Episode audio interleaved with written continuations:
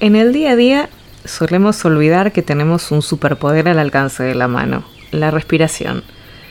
Buda afirmó que la respiración encierra en su interior todo lo necesario para el cultivo de la sabiduría y de la compasión. Reflexionemos un momento. Sin que hagas nada, estás manifestando existencia. Tu cuerpo respira, produce y circula sangre. Eso es suficiente para expresar vida el hecho de que no le prestemos atención hace que olvidemos la cantidad de complejos procesos que ocurren a nuestro interior sin que nuestra voluntad tenga nada que ver en su ocurrencia. Estás viviendo, y eso es un montón. La siguiente pregunta es, necesariamente, ¿cómo estás viviendo? ¿Estás en completa conformidad con ello? Constantemente tu atención está filtrando estímulos que recibe de tu percepción sin embargo, que esos estímulos sean más bien positivos o más bien negativos, en buena parte depende de tu voluntad y de tu capacidad de conciencia. Vamos a intentar hacer algo para que tu estado actual no esté tan lejos de tu estado deseado. Los beneficios de la práctica de meditación o mindfulness, atención plena, son múltiples y en el mediano y largo plazo son aún más evidentes. Esta práctica tiene incidencia en el control del estrés y la ansiedad, mejora la calidad de sueño, la concentración, algunas dimensiones de la memoria, es un protector cerebral, ayuda a mejorar nuestras relaciones interpersonales y a fomentar la creatividad y la inteligencia emocional. Desde estas generalidades, las aplicaciones específicas de esta práctica son muchas en ámbitos específicos. Incluso dentro de la corriente de psicología cognitiva hay variaciones basadas en mindfulness. La meditación es una vía por la cual podemos entrenar nuestra atención. Podemos practicar una meditación concentrada en un objeto, por ejemplo un mantra o la llama de una vela, o podemos realizar una meditación introspectiva, realizando una observación de la mente o el cuerpo. Esta última tipología es la que realizamos a través de la práctica de mindfulness, aunque para ello también necesitamos valernos de la concentración. El cultivo del mindfulness se asienta en un fundamento ético. El mindfulness es una forma de enfrentarse a la realidad muy ligada a la compasión, empezando con la compasión hacia uno mismo. Está basado en el principio de la no violencia, en sánscrito ahimsa. Vipassana, por otra parte, significa ver las cosas tal como son puede traducirse de hecho como visión cabal y se enseñaba en la India ancestralmente como un arte de vivir, como una cura universal para problemas universales. Volvamos a eso que mencioné al principio, tu responsabilidad en el hecho de que tu atención te avise de estímulos más bien negativos o más bien positivos. Todos tenemos una capacidad afectiva, emocional, que se expresa en un amplio espectro, los extremos son afectividad negativa, ansiedad, depresión y estrés, y afectividad positiva, bienestar subjetivo y calidad de vida. Cuando tenemos un estilo de afectividad negativo, nuestra atención capta más fácilmente los estímulos de valencia negativa, porque de alguna manera es lo que se nos parece. Y lo mismo al revés. Si nuestra afectividad es preponderantemente positiva, la atención nos facilitará mayormente este tipo de estímulos. El problema es que estos estímulos se encadenan en un estilo de vida, haciendo que la espiral afectiva crezca en sentido descendente en el caso de la afectividad negativa o ascendente en el caso de la afectividad positiva. Ningún extremo es bueno, ya que el optimismo desmedido también es una trampa, pero ese es tema para otro momento. Lo que nos importa ahora es entender que con un adecuado entrenamiento nuestra atención puede ser más flexible respecto a los estímulos que nos facilita el ambiente. Nadie se asombra si alguien dice que va a entrenar durante un año para correr 12 meses después una maratón de 50 kilómetros. Sin embargo, si decimos que vamos a entrenar nuestra salud mental para estar mejor de acá a un periodo de tiempo determinado, cualquiera se sorprende.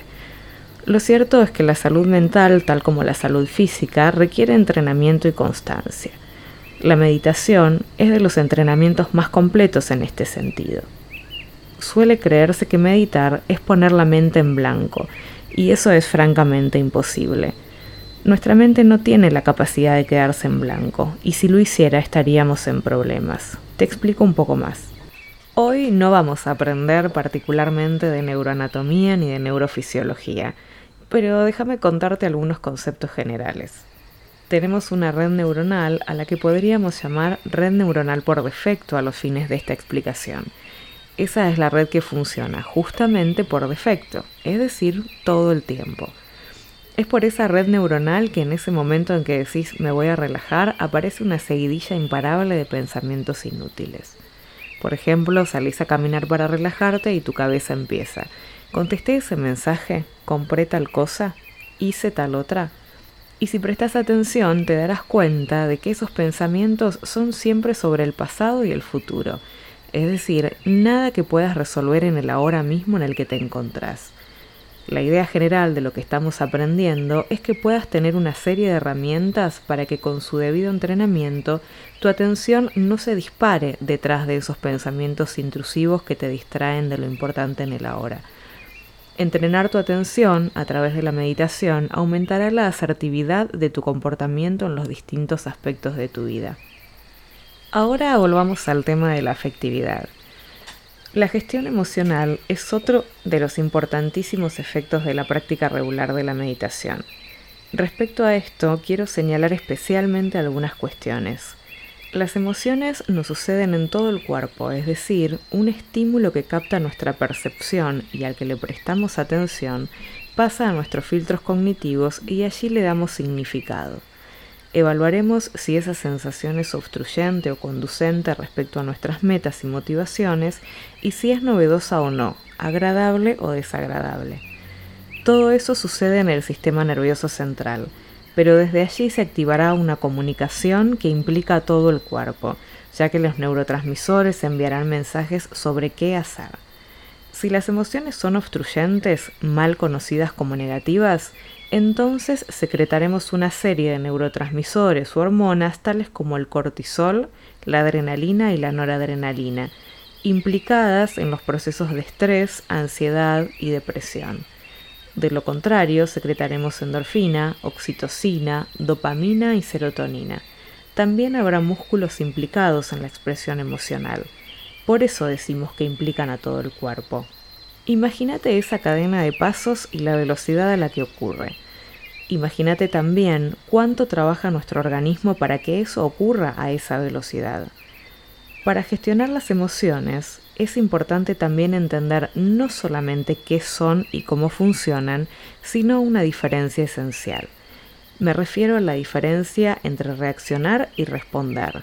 Cuando reaccionamos hablamos de un evento automático del tipo estímulo-respuesta sin que medie un proceso reflexivo y una toma de decisiones. Por ejemplo, tengo la sensación de picazón, entonces me rasco. Esa es una reacción. En cambio, la respuesta implica la mediación de un proceso reflexivo y una toma de decisión. Si me pica, reflexiono sobre la intensidad del estímulo, sobre cuál puede ser la causa y decido, por ejemplo, higienizar la zona preventivamente por si es causa de un insecto venenoso antes de rascarme. Es el mismo proceso con las relaciones interpersonales.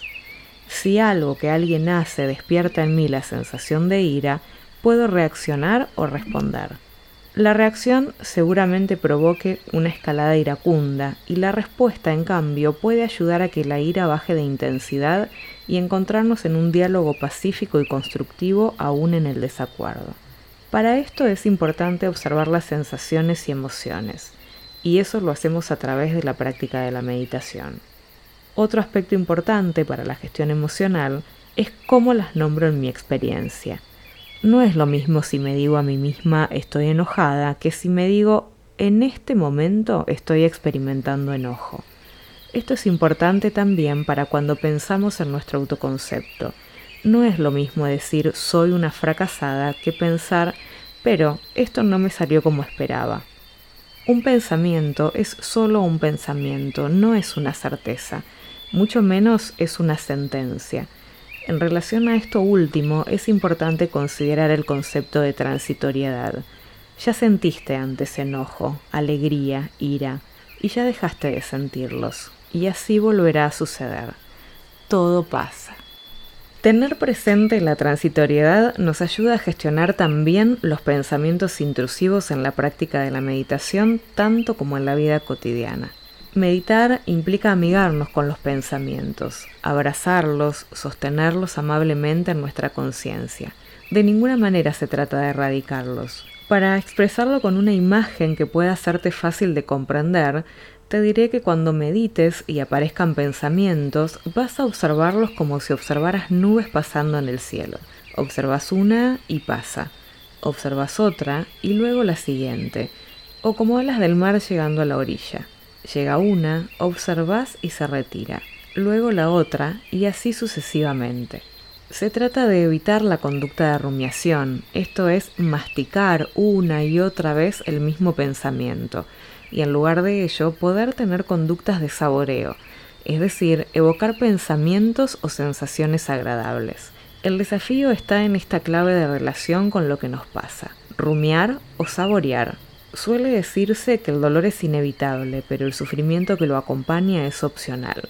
Si ante una sensación dolorosa yo le agrego sufrimiento rumiativo, soy responsable de mantenerlo desagradable. Si solo lo observo compasivamente, sin juicios, puedo entender la transitoriedad de la sensación y no rumiarla y perpetuarla. Esto es vipassana experimentar nuestra realidad observándonos sistemática y desapasionadamente, conscientes de la transitoriedad de esa experiencia. Por eso Vipassana es también el remedio, es esa diferencia entre reacción y respuesta, o no respuesta. Vamos a considerar nuestra actividad experiencial como un cúmulo de agua. Si el agua está agitada, no podemos ver claramente qué hay en el fondo. Cuando el agua se aquieta, lograremos verlo. Es igual en nuestra mente. Si está agitada por una cantidad de pensamientos invasivos, no podremos ver el fondo de la cuestión. Sin embargo, una vez que vemos ese fondo claramente, debemos reconocer aquello que observamos. Ahora sí, pongamos esto en práctica. Buda logró su iluminación definitiva mediante el uso del superpoder que te presenté al inicio de este curso, la respiración. El método es Anapanasati, la atención a la respiración. Para esta práctica es necesario que te sientes cómodamente con la espalda recta y que descanses la posición de tu barbilla inclinándola levemente hacia tu cuello. Idealmente puedes probar la posición de loto o medio loto, pero si te causara alguna incomodidad, puedes probar otras posturas. En meditación hablamos de una posición digna, es decir, aquella que mantiene tu espalda recta y no comprime tus vías respiratorias. Puedes cerrar los ojos o entrecerrarlos para una sensación de interioridad y vamos a empezar enfocando nuestra atención en nuestras fosas nasales. Vamos a enfocarnos en la sensación táctil del aire ingresando y saliendo de las fosas nasales. No vas a controlar el ritmo de tu respiración, solo vas a observarlo. Tampoco vas a seguir con tu atención el recorrido de tu respiración. Solo vas a enfocar tu atención en el punto de entrada y salida del aire en tus fosas nasales sin controlar el ritmo en el que sucede. Es normal que aparezcan distracciones, pensamientos, recuerdos. Vas a distraerte pensando en cómo prestar atención en lugar de simplemente prestar atención. Para que esas distracciones tengan cualidades transitorias, vamos a hacer algo respecto a cómo nos relacionamos con la distracción.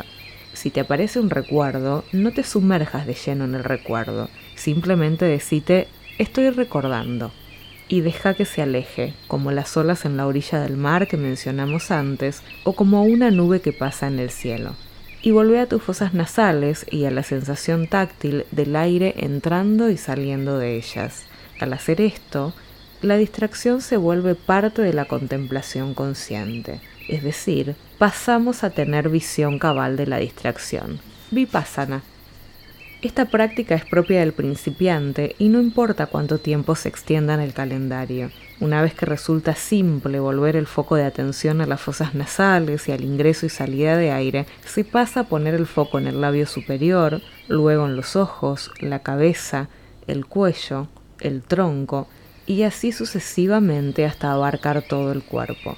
Quien tiene experiencia en meditación logra realizar una contemplación compasiva y libre de juicio de toda su experiencia de existencia en el momento presente. Tiene otra vez visión cabal de todo lo que es aquí y ahora. Veamos ahora tres ejercicios básicos de respiración pranayama Esta palabra tiene origen sánscrito y significa control de la fuerza vital.